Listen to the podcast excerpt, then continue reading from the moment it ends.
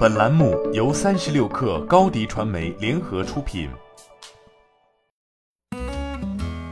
本文来自三十六氪作者李安琪。据长沙晚报掌上长沙消息，五月八号，针对群众反映比亚迪雨花区工厂气体排放相关情况，长沙市委市政府已成立调查组，组织政府职能部门、第三方检测机构以及相关专家进驻比亚迪雨花区工厂展开调查。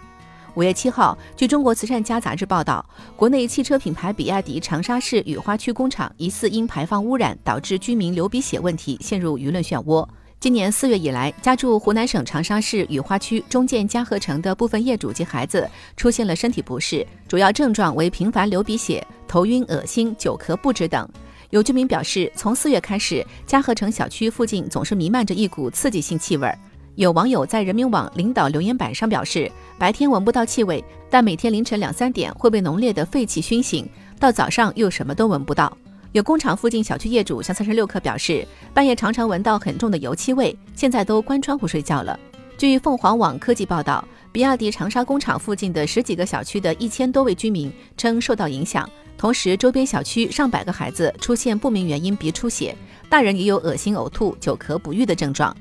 有居民自购了环境检测设备，测量结果发现，室内总挥发性有机化合物值达到每立方米一点零一五毫克，而国家的相关安全标准是 TVOC 值要等于或小于每立方米零点六零毫克。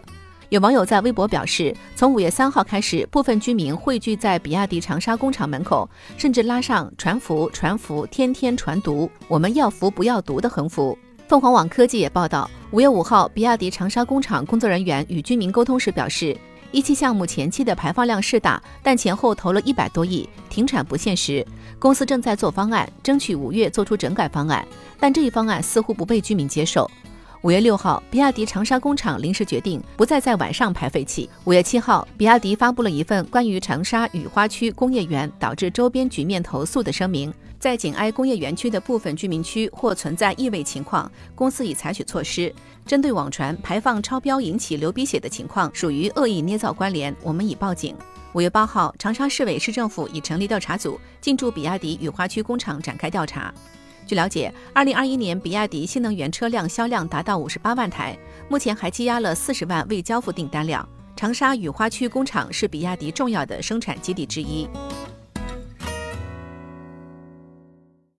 你的视频营销就缺一个爆款，找高低传媒，创意热度爆起来，品效合一爆起来。微信搜索高低传媒，你的视频就是爆款。